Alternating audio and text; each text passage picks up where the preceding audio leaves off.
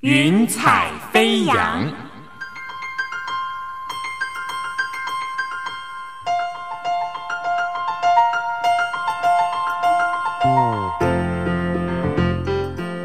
让每一朵云彩的生命牵引着你心灵的飞扬。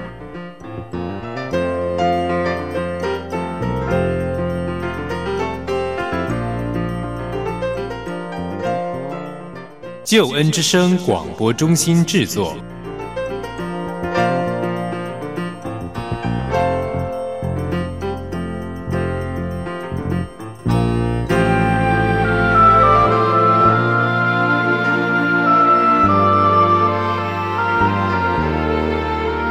欢迎收听由台湾救恩之声广播中心所制作的生命故事集《云彩飞扬》，我是静怡，邀请你听听别人的故事，想想自己的生命。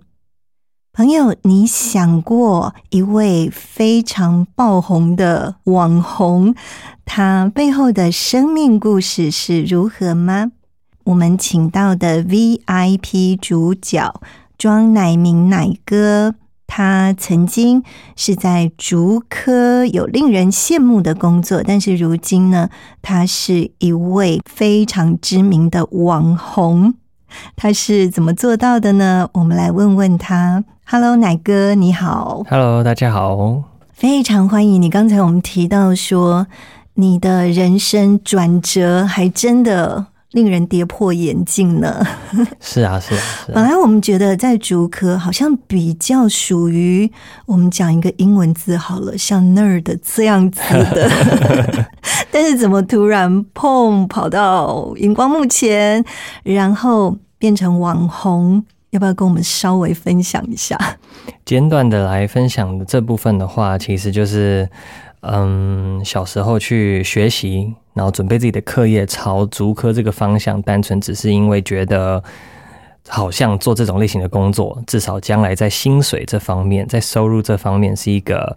CP 值高，又或者很安稳的一个走法，因为台湾这边本来就是高科技产业的收入是很不错的，所以小时候功课如果跟得上，如果办得到，就看到身边所有的同学就朝这个方向去选择大学、选择研究所，然后就入了这样子的一个行业。但我个人其实，嗯，应该算从青少年时期吧，就很喜欢看电影，也非常喜欢。帮学校、帮教会拍摄一些活动影片，嗯，又或者是呃戏剧演戏呈现的一些影片，所以两边一起走。你可以说学业方面就朝着科技业走，然后在兴趣方面呢，其实是我我是很喜欢做影片这方面的，只是也没有想到说将来有一天是我出现在相机的摄影机的另外一端，因为原本都只是做幕后而已。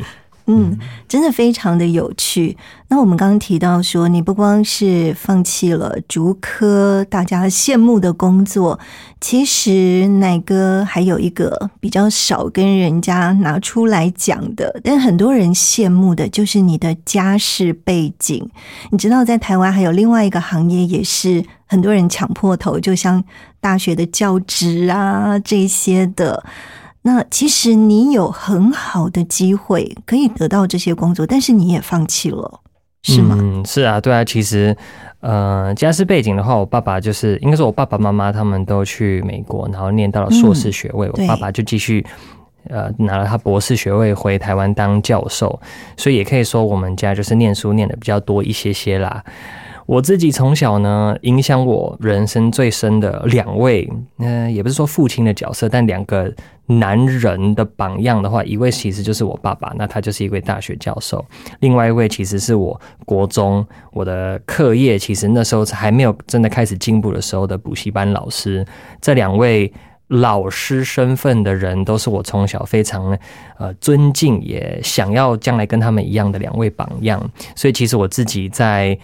这整个升学的过程当中，我也是我自己也想过，说会不会我将来也是当一个老师，好像也是一个很好的一个方向啊。对，这的确是我心里面想过的一个这样子的想法。但是很现实的就是，就连当上你可以说薪水最高的大学教授的薪水，都好像还是不如科技产业。所以其实有趣的一件事情是，我自己在大学硕士要毕业的时候，当时正好在新闻上常常会看到一个新闻，叫做呃失业的博士生，就是书念了太多，反而找不到工作机会，所以我当时就好吧，好像还是要面对现实，那我就选择这个方向，没有朝另外一个方向去，因为毕竟。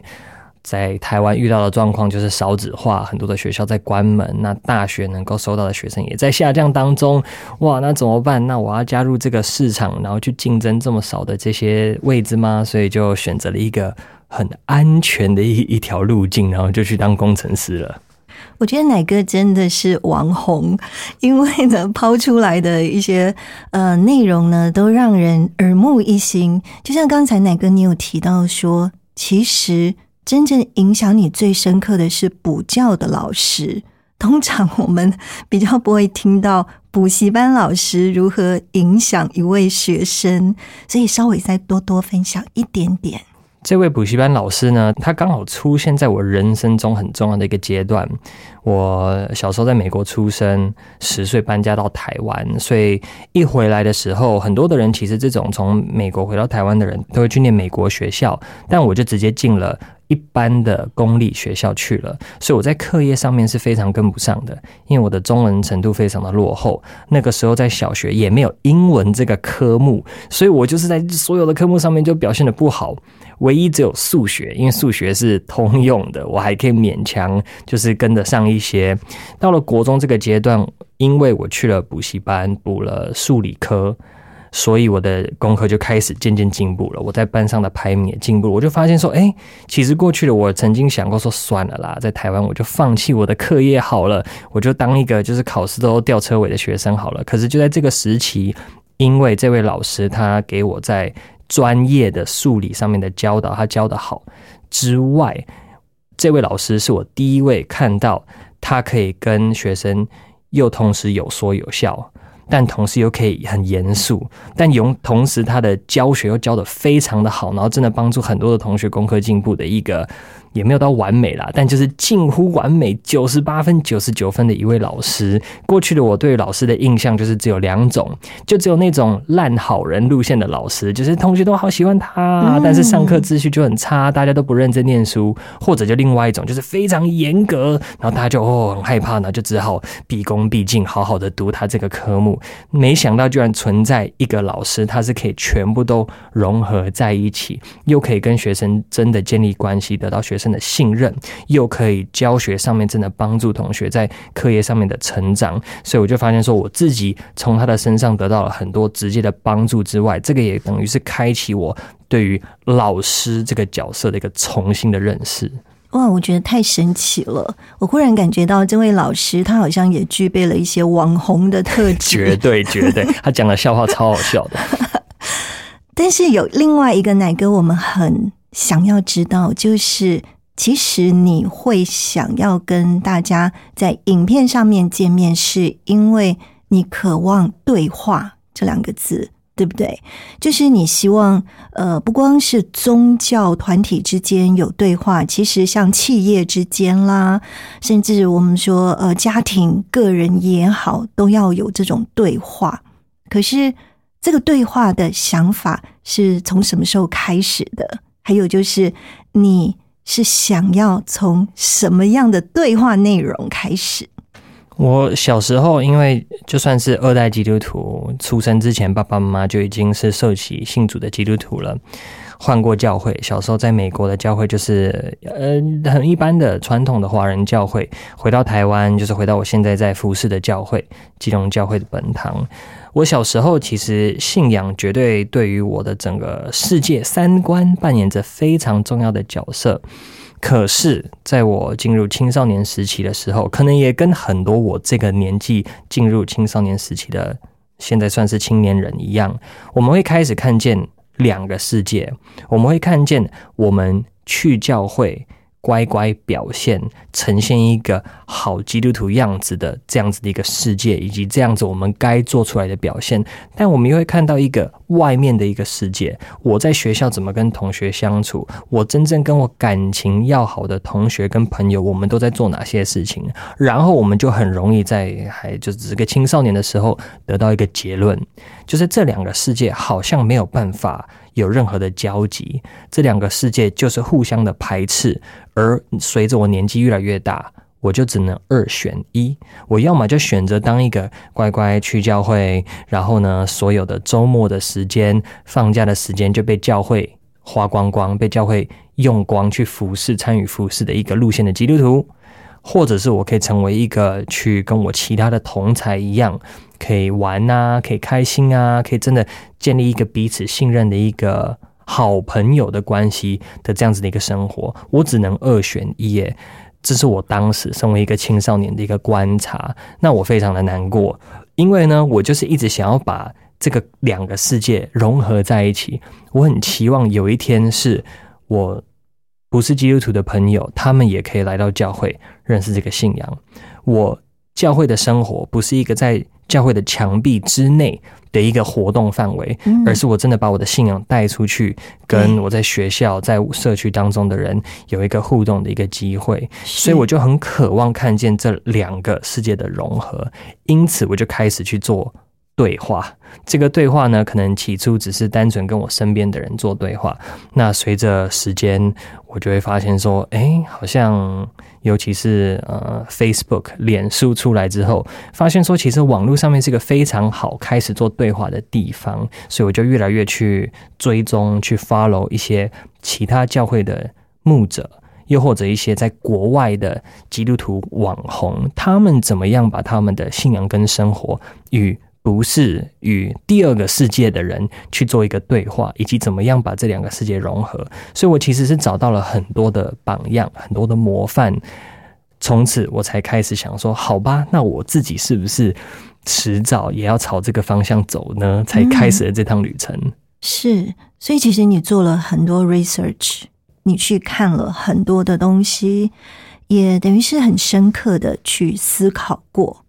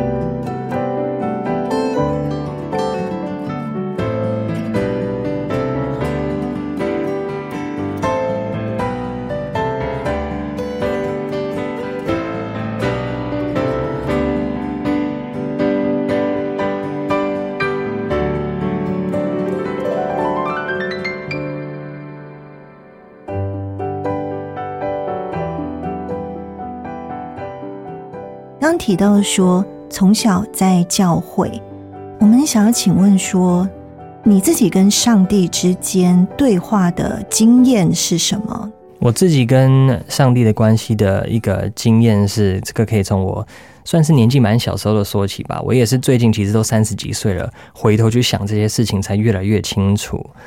我我家有五个小孩，严格说起来，我家有六个小孩，我妈妈生了六个小孩。我有三个弟弟，两个妹妹。我的大妹妹小我一岁，她的绰号叫做多多，她的小名啊叫多多。为什么是多多呢？因为她出生的时候多了一对一对染色体，也就是唐氏症。她有唐氏症，然后在一开始出生的时候，医生就说，她如果在两个月之内不去动一个大的手术，在美国动一个大的手术的话，她。应该活不下来，所以我在很小的时候，原来我爸爸、我妈妈在我这个年纪，甚至比我更年轻，他们才三十一，我爸爸才三十一岁，妈妈二十九岁、三十岁的时候，他们就面临一个重大的选择，他们的小孩必须动一个昂贵的在美国的手术，嗯嗯而他们两位只是穷学生，只是留学生而已。难以想象。然后从小我其实都不懂，因为当时我才一岁嘛，嗯我根本什么都不明白。可是原来在我的成长的过程当中，因为多多，因为我这位妹妹她从小有唐氏症，这帮助我去看这整个世界的方式，好像我后来才发现跟其他人都不一样。我年纪还很小的时候，我就问过我妈妈，我就问我妈说：“多多，因为他没有把他的智商永远就是停留在四五岁的小朋友，多多有办法信耶稣吗？”多多有办法去认识上帝吗？多多有办法去天堂吗？这就是我会问的问题。然后问完这个问题之后，我就发现说，哎，也不是停在这里耶。那那些一出生，因为多多好歹也活下来了，那些一出生就过世的、猝死的婴儿，他们会去哪里？嗯，那那些流产的婴儿，他们会去哪里？然后我就开始出现超多的一些问题，这些都是在我很幼年的时候就开始出现的。小时候以为只是哦，我就是一个好奇宝宝，长大之后发现说，其实这个跟我的家庭背景、跟我从小生长的环境是有非常大关联的。所以你可以说，我在整个信仰的过程当中，我还算很年幼的时候，我就开始很认真的跟上帝有一些很艰困的对话。我就问上帝说：“上帝，这些人怎么办？这些可怜的人去了哪里？你是一个公平的神吗？你的正义长什么样子？怎么我没有办法理解呢？”这就是我从真的年纪很小的时候就开始跟上帝有的一个对话。那我也真的不知道我是怎么一路怎么走来的，我只知道我一路上，当我遇见了疑问，当我交托给上帝之后呢，上帝总是能够在不一样的环境、不一样的场合给了我答案。那他给的我其中的一个答案，也跟我现在在网络上做的事情有关联的，就是在我五岁到六岁的时候，我们去参加了儿童营。然后我们在美国，他们是非常喜欢去讲宣教式的故事的。我们从小在儿童主义学长大，每一个人都觉得说：“哇，我长大一定要当宣教师，因为宣教师就是回应耶稣。当我们听完一整周儿童营老师在讲宣教士的故事之后，在最后一天，他问我们说：“你们当中有没有人愿意将来去一个很遥远的地方，面对一群可能你不会讲他们语言的一群人，你对他们的文化、对他们的环境你很不习惯，但是你愿不愿意为了耶稣去？”五岁的我不知道为什么，我还顶了隔壁的同学说：“啊，你去我就去。” 他就说我不要，但是我心里面就觉得说上帝在呼召我了，嗯，上帝在跟我对话了，我就说好，就那一个好，虽然我才五岁六岁而已，但就那个好，就一直到今天了。从那个时候，我觉得我那时候就把我的一生交给了上帝，然后跟上帝说，我实在是有太多我不明白这世界当中的一些苦难、一些痛苦、一些会发生的事情，但是上帝，我相信你。我有这样子的信心，说我依靠你，你一定会让我看见我回应这一切，慢慢慢慢的，一切的目的，一切的意义在哪里？人家说最好的学生就是会问最好问题的学生，好奇宝宝是好学生。那我们现在就先问你一个最不容易回答的问题，因为大家都知道你的影片很受欢迎，我们也不需要再添加什么歌功颂德，对不对？对对对，但是，但是有反对的，像一些酸民，好，不光是酸，也有苦民，酸甜苦辣都有。都有对，所以你怎么去面对可能又酸又辣的这个我发现真的是酸辣汤？酸辣汤对，怎么面对我？我个人其实是非常不敢吃辣，因为我只要吃了辣，那我的肠胃就很不舒服。还好我在面对网络上面各式各样的跟别人互动的时候，我觉得上帝也是给我很多的恩典啦。我从我我是哥哥，有两个弟弟，两个妹妹。我觉得我在他们的身上得到最大的祝福，就是我学习怎么样成为一个有耐心的人。是，当我长大之后，我成为了高中生、大学生，我常常会去服侍我们教会的儿童或国中生、青少年。像是现在的话，我也常常会进一些学校带小学生、带国中生。在这个过程当中呢，我发现我越来越能理解那些所谓的问题儿童、不乖的学生。他们背后会变成这样的原因是什么？因此，当我在网络上面对到一些会说出一些奇怪话的一些人的时候，我发现我对他们也是越来越有耐心。有爱心，有同理心。我知道说他们会有这样子的一个反应，背后可能是什么样的原因造成的。那我很开心，至少他们愿意，即便他们生气不高兴，他们愿意花那个时间在我这边跟我留言、跟我互动，我就非常开心了。我最担心的反而是我今天放出一个信息，然后没有人看，没有人留言。没有被看见，或者是啊，可能就我讲了一个很冷门的东西，好吧，那就算了。但是无论别人的反应是什么，他愿意跟我回应的时候，我就觉得说好，那太好了，至少这是一个我可以跟他对话的机会。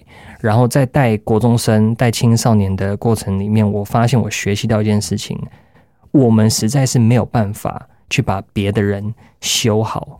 能够把一个人的生命修复，这是上帝才能够做的事情。我能够做的就只是跟他有一个对话，有一个陪伴。所以，当我遇到网络上有一些人，他们是固定哦，每一个影片都来留言讲差不多的东西哦，或者他们会私讯我，传讯息给我，从脸书传给我，从 Instagram 传给我，那都在讲差不多的事情。你就发现他们在无限的回圈，无限打墙。我发现，如果我想要把他们修好，我要跟他们。辩论，我要讲赢他们，嗯，没有用，没有用，因为不是我没有办法做什么，我没有办法做到，只能交给上帝，所以我只好非常有耐心的，尽我所能的跟他持续有一个对话。很多的时候，这样误解就解开了。那当然也不是总是这样了，有时候实在是最后没办法，对方可能就封锁我了。我觉得啊，好吧，没办法了，对，大概是这样。嗯，你五岁的时候就跟上帝说：“好，我愿意。”但是我们也知道，说其实宣教士是要付上祷告的代价，就像刚才提到的酸辣汤，还是要常常祷告。所以你是怎么样，嗯，用上帝的力量继续的为他们祷告，为他们祝福呢？我在每次在思考说我下一个影片的主题要是什么的时候，有一段时间我就是真的是等待上帝特别感动我，对着哪一个族群的人说话。在网络上面的人好多啊，真的好多，什么年龄层都有，什么什么兴趣嗜好的人都有。然后我的影片的主题也蛮发散的，我有时候讲的比较科技，有时候讲的比较就是信仰的内在生活相关的事情。我在每一次在拍摄一个影片之前，我一定都会花时间跟上帝祷告，说：“上帝啊，现在到底有什么事情是你觉得我能够透过影片的方式来与别人分享，是真的可以祝福到他们的，是真的可以帮助他们去面对他们过去所无法面对的事情的。”然后很感谢神，每当我觉得我的。Idea 快要用光了，或者是已经开始枯竭了，觉得说啊写不出稿子来了的时候，总是会有不同的方式，上帝他感动我去回应一个特别的一个族群，所以我就这样慢慢的、慢慢的，我觉得跟也可以说是达成了一种默契。我知道怎么样来为我的影片来祷告，怎么样为我的观众来祷告，也为我的创作过程到底怎么样来预备这些内容。真的可以接触到那些有需要的族群，这些全部都是融合在一起的。所以我已经不是说哦，我要去成立一个祷告小组，然后请大家替我啊每一周的影片祷告，已经好像不是这样了，已经好像变成说不不不不，我在运作整个我网络上面的所有的平台的时候的背后的基础，都是建立在我要祷告，我要听上帝他要带领我朝什么样的方向去去回应的。嗯。有没有曾经遇到过你一直在祷告，一直苦苦等待上帝的回答，但是他慢慢回答你？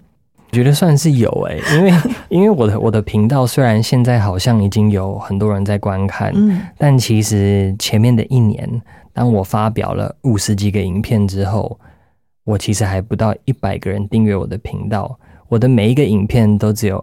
二十个观看次数，那二十个观看次数不是说有二十个人看，是说有它被点开二十次这些影片，那我可以去看后台的数据，那这被点开二十次，到底有多少人把整个影片看完？那我就看到说有几个影片，我花了十二个小时剪接出来。只有三个人把它看完，哇！所以，可是我就这样做了一年的时间。这一年的时间，我其实还是持续的在祷告，持续在问上帝说：“上帝啊，该怎么办？该怎么办？该怎么办？到底要怎么做？”我又不想要跟外面的其他的那些网红一样，他们就是总是拿一些时事来炒作啊，拿一些就是其实最好卖的是新三色这种方面的东西。我想说。我基督徒这个平台去讲这些好了，有有有一个基督徒的切入点啦，但是我也不想要把我的平台变成一个，就是哦，我用基督徒的角色的角度来讨论新三色的事情，这样有什么意义？所以我觉得有这个一年的等待期，才慢慢的开始看见频道的成长跟改变。那一段我的旷野期，我觉得就是 单纯就是来自我对上帝那个从五岁开始回应呼召的那个。信心吧，你可以说我是有一点傻傻傻的，就继续做，做了一整年的时间。你也可以说是哇，我真的是在这信心上面对上帝很有把握。嘿，对我对上帝很有把握，我很确信这是他要带我去做的事情，我就慢慢来，慢慢来，慢慢来。那同时也要检讨我实际在做影片的时候，是不是我真的技术有欠缺，是不是我写作的方式有问题，让大家听不懂。持续为在网络上面能够把信仰分享出去这件事情来祷告，感谢神。一年过后，我跟上帝重新祷告说：“上帝，我已经做了一年了，不到一百个人订阅，没什么人在观看，我是该停了吗？我是该转行了吗？我是该做别的事情吗？”但最后，我就跟上帝立了一个约，我就说：“好，我再做四年，我总共做五年的时间。如果这五年的时间还不到一千个人订阅我的频道，每一个影片丢出去就是三五个人在看的话，那我再来重新看，我是不是应该？”把我的时间跟精力转移到别的地方去。感谢神，我做了那个祷告之后的六个月，我的频道就到达一千人订阅了，就达到了一个我以为四年后才会达到的一个目标。对，所以的确有这样的一个过程。嗯，真的是不容易哦。但是在那个时候，你会不会担心到现实生活，也就是收入的问题？这个部分也是真的是很感谢神，我。我的刚刚讲到小时候选择的路径就是保守，就是安稳，是收入高，收入要高。然后呢，我选择的这个行业要是台湾的好的产业，不能是那种哦，有可能你这个月赚十万块台币，但下个月公司倒闭的这一种。所以我就朝这个方向去。那我会离开这个产业的时候，我觉得其实就已经。经历了这一段对于金钱的不安全感的这个挑战了。当我离开了租客的工作，然后回到教会当一个全职但不领薪水的嗯义工的时候呢，我其实过了一年，就是在教会。完全不领薪水，但就跟着牧师上山下海跑来跑去，进学校服侍，在教会服侍的这样子的一个生活，我觉得当时那一年的时间，整个就是扩张我对于过去金钱的不安全感。所以从那一刻之后，我就把一切交托给上帝了。非常感谢上帝一件事情是，我在网络上面当 YouTuber 做 YouTube 影片经营平台的过去这五年的时间，其实这五年的时间我都是教会。的全职传道人，所以我有教会的薪水，而我跟我们教会的牧者讨论，他们说好，OK，他们允许我用一个就半天的工作时间来经营网络上面平台的。事情，所以呢，我就觉得说，哇，听说很多的 YouTuber 把工作辞掉之后呢，回家就是吃泡面，然后做 YouTube，我居然还可以在这边领教会的薪水，然后用剩余的时间来经营网络上面的平台，这真的是非常大的一个祝福，所以也是非常感谢我的教会牧者同工们，也非常感谢上帝，让我可以在走这条路程当中。已经先前就已经过了这个对于物质的不安全感的这样的一个状态了。嗯，好棒哦。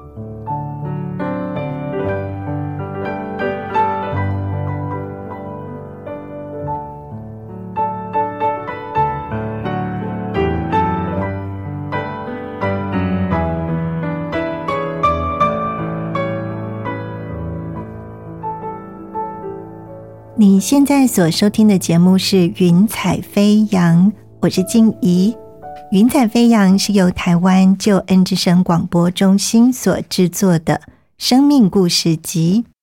今天我们故事的主角是一位网红庄乃明乃哥。乃哥刚才跟你提到了，你怎么样从竹科新贵变成到教会全职服侍，然后成为网红。其实这当中呢，你有一个对话这样子的一个理念。那我们也注意到说，其实，呃，奶哥是不喜欢讲一些就是我们说炒作的内容，但是你并不害怕挑战。我们知道你也挑战过。很不容易讲的话题，但是你自己觉得最不容易讲的是哪一个？我觉得最不容易讲的还是跟自己有关的事情啦。我当我在身为一个年轻人，然后对于教会可能有很多很多的不满的时候呢？诶，我有这样的平台，我可以去发表，我可以去跟大家讨论。那当然不是出于一个要去攻击，说是谁对谁错的一个立场，而是出于一个我真的希望看见教会，我自己的教会也好，台湾的整体的教会也好，都成为一个真正可以爱神爱人的一个一个团体。这方面我觉得做起来是我觉得很轻松的，我觉得很简单的。当然，当我对于教会有一些。批评呃相关的一些言论的时候呢，会有一些人反弹，没有错啦。那当然就是当他们跟我有对话之后，能够理解我的立场是什么，通常这样子的反弹就会结束了。但是最困难来讨论的，永远就是自我检讨，来分享我自己的信仰的历程里面有哪些上上下下的。我其实发现，其实我们在当传道人，我们在讲台上分享信息的时候，我们很容易。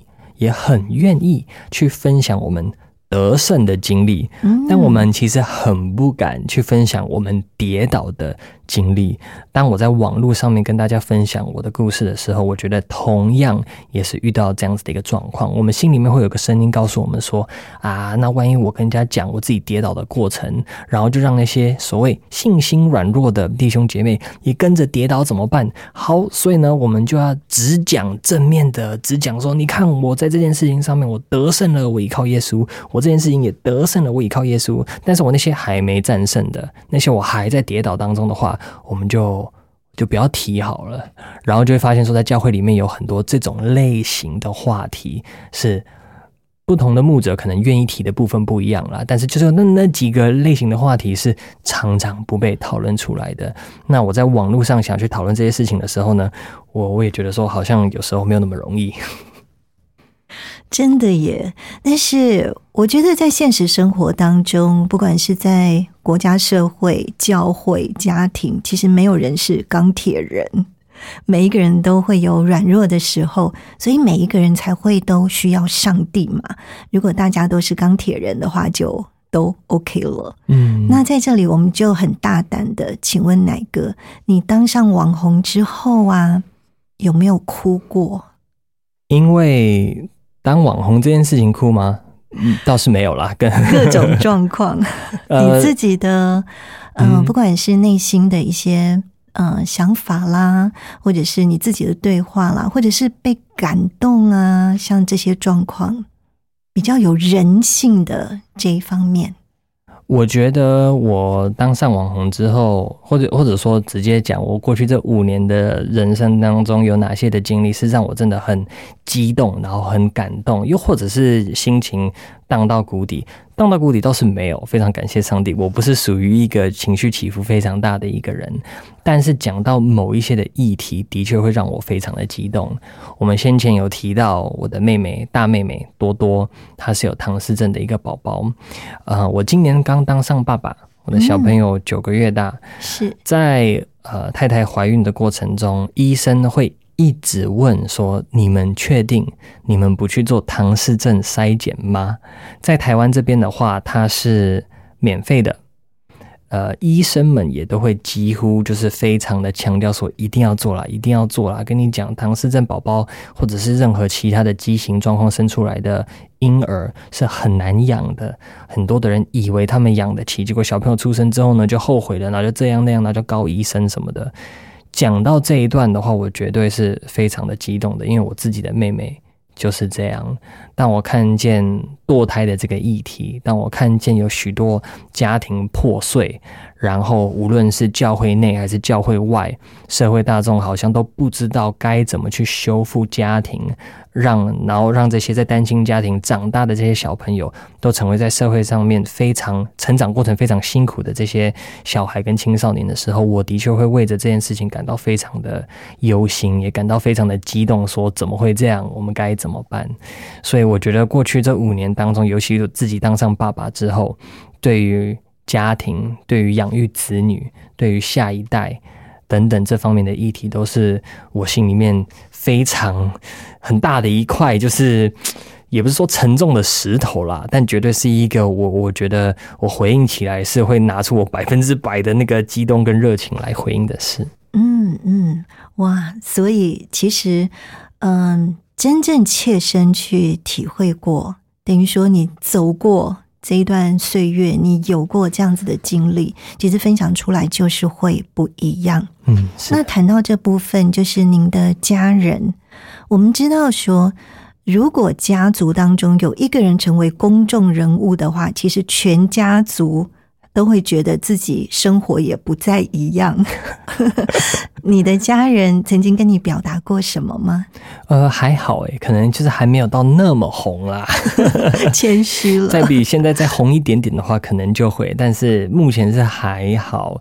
嗯，当然自己也要注意一下，就是不要把太多自己家里面别人，就我的家人会介意的事情，然后在网络上面这样子说出来，就是爆人家的料。所以我觉得我在。做分享的时候，自己还是要多留意一下。那我的家人，嗯，其实我爸爸在我当年辞掉我足科的工作，然后在教会当一个没有领薪水的义工，然后后来即便当上了一个有薪水的传道人，我的收入依然只有我之前的可能四分之一吧。的时候，我爸爸是还蛮忧心的，他就会觉得说：“哎呀，家里面栽培小孩，然后让他现在有一个好像一个很成功、前途光明的一个职业，结果他居然把这全部都放弃，然后呢，就当一个穷穷的传道人，他他心里面会非常的担心。感谢神，希望我在过去这段时间，至少我在。”啊，信仰基督信仰的华人的圈子里面，我这样子的一个付出，上帝这样子的祝福跟带领，有让我爸爸觉得说，嗯，他当年牺牲掉他这个族科的儿子去当传道人是值得的，希望有这样子的一个正面的一个效果啦。对，但是一切其实都还是在上帝的手中。我觉得，那我的家人，因为我就是基督徒的家庭，所以他们当然不会介意我在网络上面分享信仰。呃，对于比较私人的事情的话呢，当然就是一些比较他们自己也在教会里面，或者在跟朋友之间，他们愿意分享的一些见证、分享的一些故事，我也会分享出来。但还是要注意，就是自己的家人，他们不一定想要出现在荧光幕前，又或者他们不希望他们自己的私生活出现在荧光幕上，所以。我还是要多注意一下。嗯，隐私权是一定要为别人好好去保障的。对，没错。但是你刚刚不小心讲到“牺牲”两个字啊，牺牲除了你的薪水之外，你觉得当你转换工作的时候，你还放下了什么，或者是付出了什么？我觉得我放下了我的一个，应该说，当我做了这个决定之后呢，我。必须去面对我自己心里面的一种骄傲。当我小时候功课变好了，到了好的大学，进了一个好的工作，那个会变成一个隐约之间你自己会带在自己身上的一个徽章。你走去哪里可以跟别人别人说哦，我是这间大学的哦，我现在是哪一间公司的工程师，别人会对你说哦，因为你自我介绍的时候就会直接讲出这些头衔。有人在台湾的环境可能就是哦，就是好学校啊，或者哪几间公司的工程师哇，大家就觉得你很厉害。当我把这个换掉了，没有了，当我把我过去的努力的付出好像归零的时候呢，我必须面对就是我心里面的骄傲。我也必须去思考说，哇，原来过去我对我自己的自我价值的认同，有这么大的一个部分，居然是来自这个世界怎么看待我，甚至到一个地步是，当我刚离开我的工作，我刚搬回家，我一度觉得，一度在怀疑，说我是不是成了一个失败者。嗯我把一个过去的这个徽章拿下来的时候，我就在看自己说：哇，那我还剩下什么？我就是一个二十六岁的失业的无业游民。过去的我能够介绍说我现在在哪里念书，我现在在哪里上班。现在的我没有办法这样做这件事情耶，那我剩下什么呢？当我把骄傲放下来的时候，我发现我必须重新去学习，也重新去记得说我的价值不是来自这个世界给我的掌声，我的价值是来自爱我、创造我的这位天赋。哇，真的，我觉得好深刻哦，就是回归到一个人真实的价值。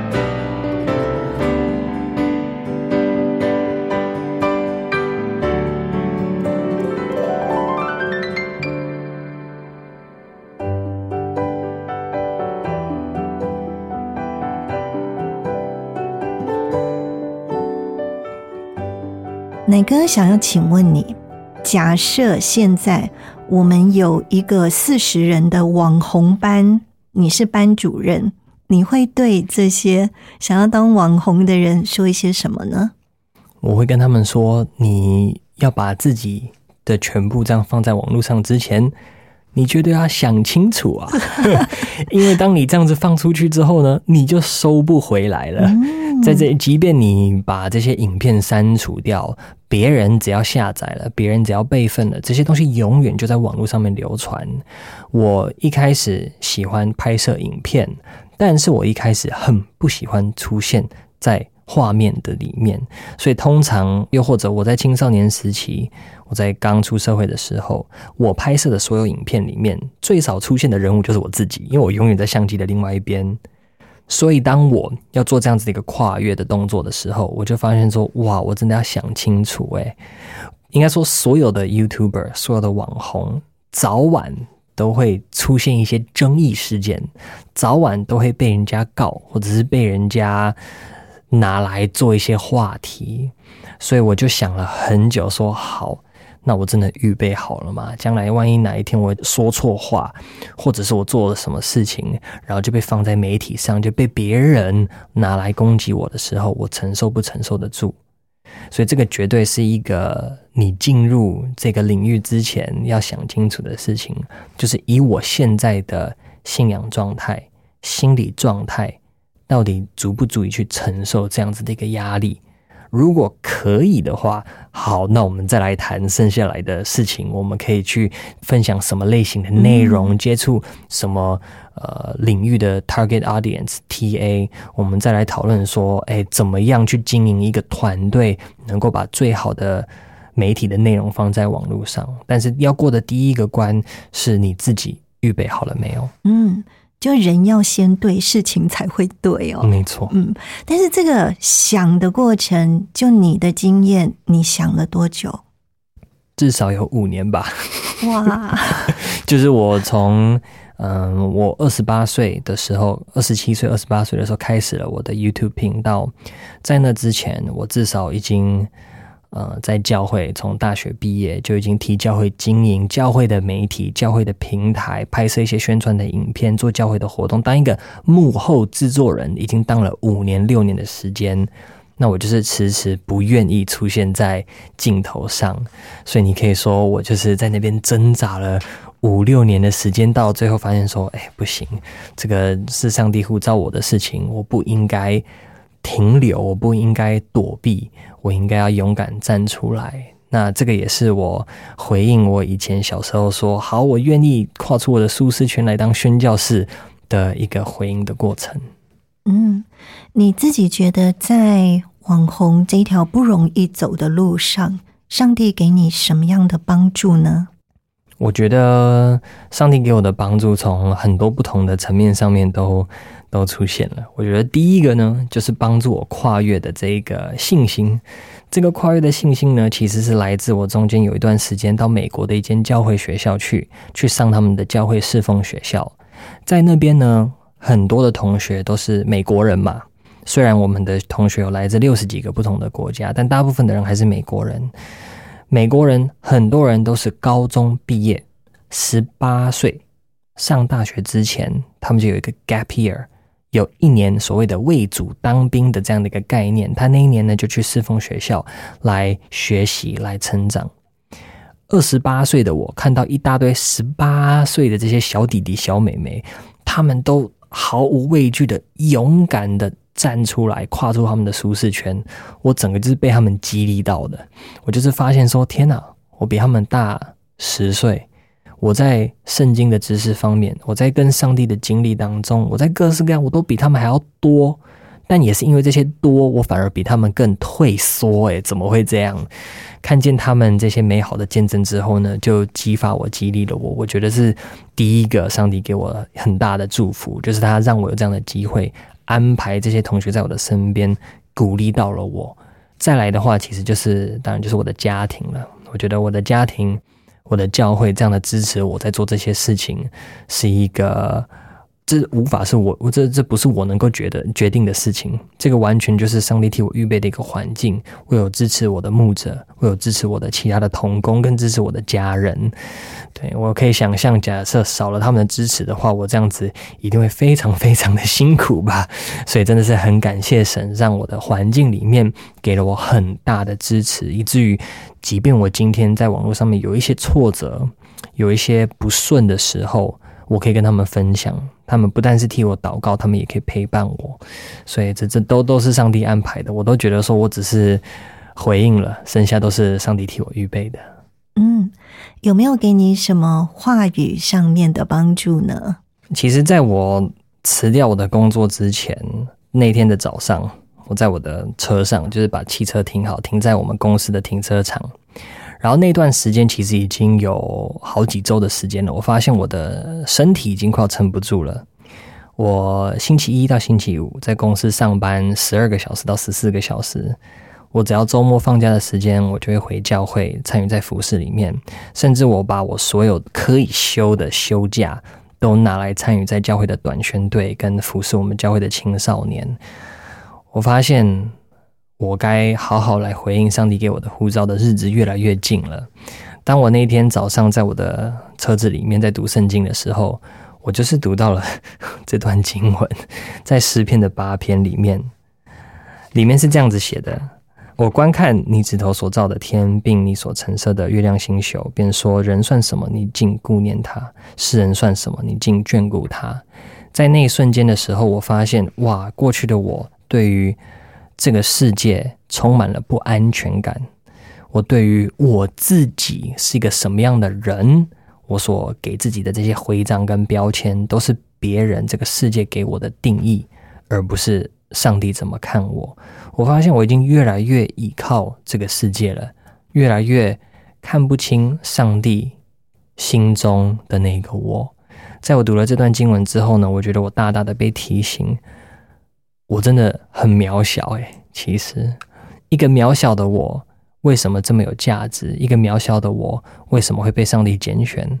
不是因为我的薪水多少，不是因为我哪一间学校毕业，更不是因为世界上有多少人给我他们的掌声，单单就是因为上帝爱我，单单就是因为耶稣救赎了我，就这么简单。当我读到这段圣经的时候，我真的是重新去思考说：哇，我努力了那么多年，到达了我现在的位置，我是在为谁在努力？我在追求什么呢？所以那天我下车之后，关上门，就走进我主管的办公室，跟他说。我要辞职了。嗯，我主管完全听不懂。他说什么？你工作好好的啊，很少有新人来这边，然后还得到就是其他同事的掌声，然后呢也被就是薪水，然后呢那个分红都拿很，你怎么为什么？我就跟他说，因为我要呃回我的教会服饰。那他完全听不懂。主管就说啊，没有看，没有听过这种的，没有听过这种就是事业顺利，然后把工作辞掉，然后回教会的。我就说，可是对我觉得很确信就是这样。我觉得我的神就是要这样子带领我，即便我自己也觉得有点害怕，有点担心，但是我必须做出这样子的一个跨越。所以其实很想要鼓励所有听见今天这样一个分享的听众朋友，就是。你可以在这个世界上面靠着你的聪明、智慧、才智、你的努力去获取这个世界能够提供给你的，但这些一切都只是暂时的，这些的价值也都是空虚的。没有一个人在死掉之后能够带着在这个世界上的一分钱、一毛钱跟着你走。怎么样回应你的人生？怎么样活出一个生命是有永恒的价值的？我觉得这是每一个人都应该去思索的一个问题。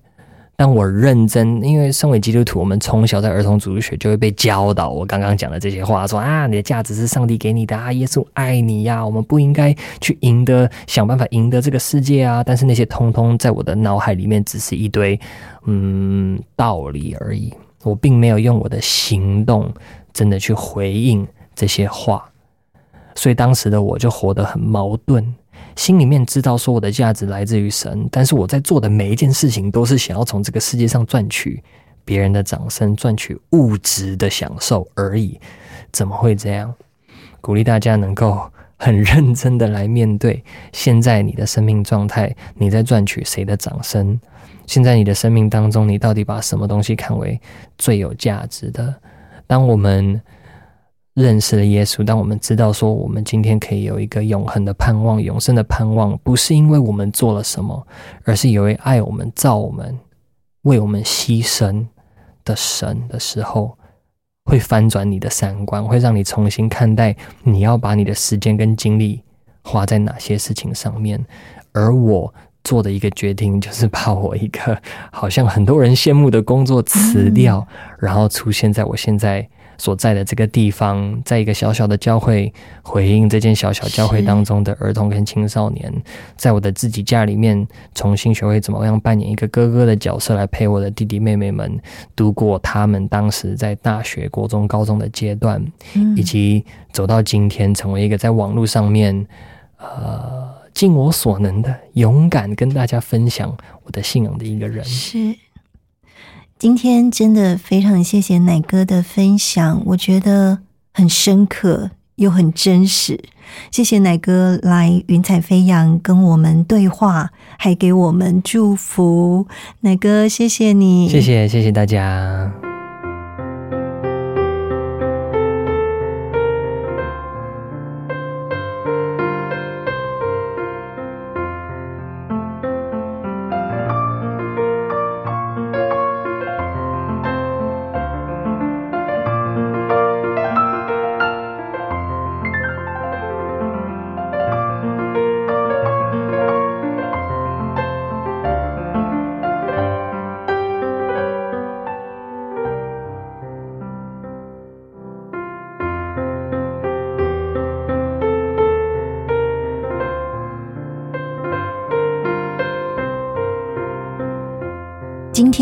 常感谢庄乃明奶哥分享的生命故事，也谢谢奶哥授权给救恩之声纳入在云彩飞扬福音见证宣教事工当中。如果朋友你有感动，想要更多了解基督信仰，推荐你可以参加救恩圣经函授课程，让圣经老师帮助你透过函授。能够更多的认识圣经真理。如果你想要跟我们联络，或者是你想更进一步了解这个信仰，又或者你想要参加圣经函授课程，你都可以打电话零二二七五四一一四四。零二二七五四一一四四，也可以写信到台北邮政四十四至八十号信箱，台北邮政。四十四至八十号信箱，请你注明“云彩飞扬”节目静怡收。静是安静的静，怡是竖心旁心旷神怡的怡。非常期待你的来电或者是来信。云彩飞扬在救恩之声的官网、APP、各大 Podcast 平台都有播出，邀请你可以持续的收听。并且也将《云彩飞扬》节目分享出去，让更多人因为你的分享可以听见好故事，也因为你的分享得到上帝的祝福。在这里，敬怡祝福你喜乐平安，云彩飞扬，期待下次再见。我是空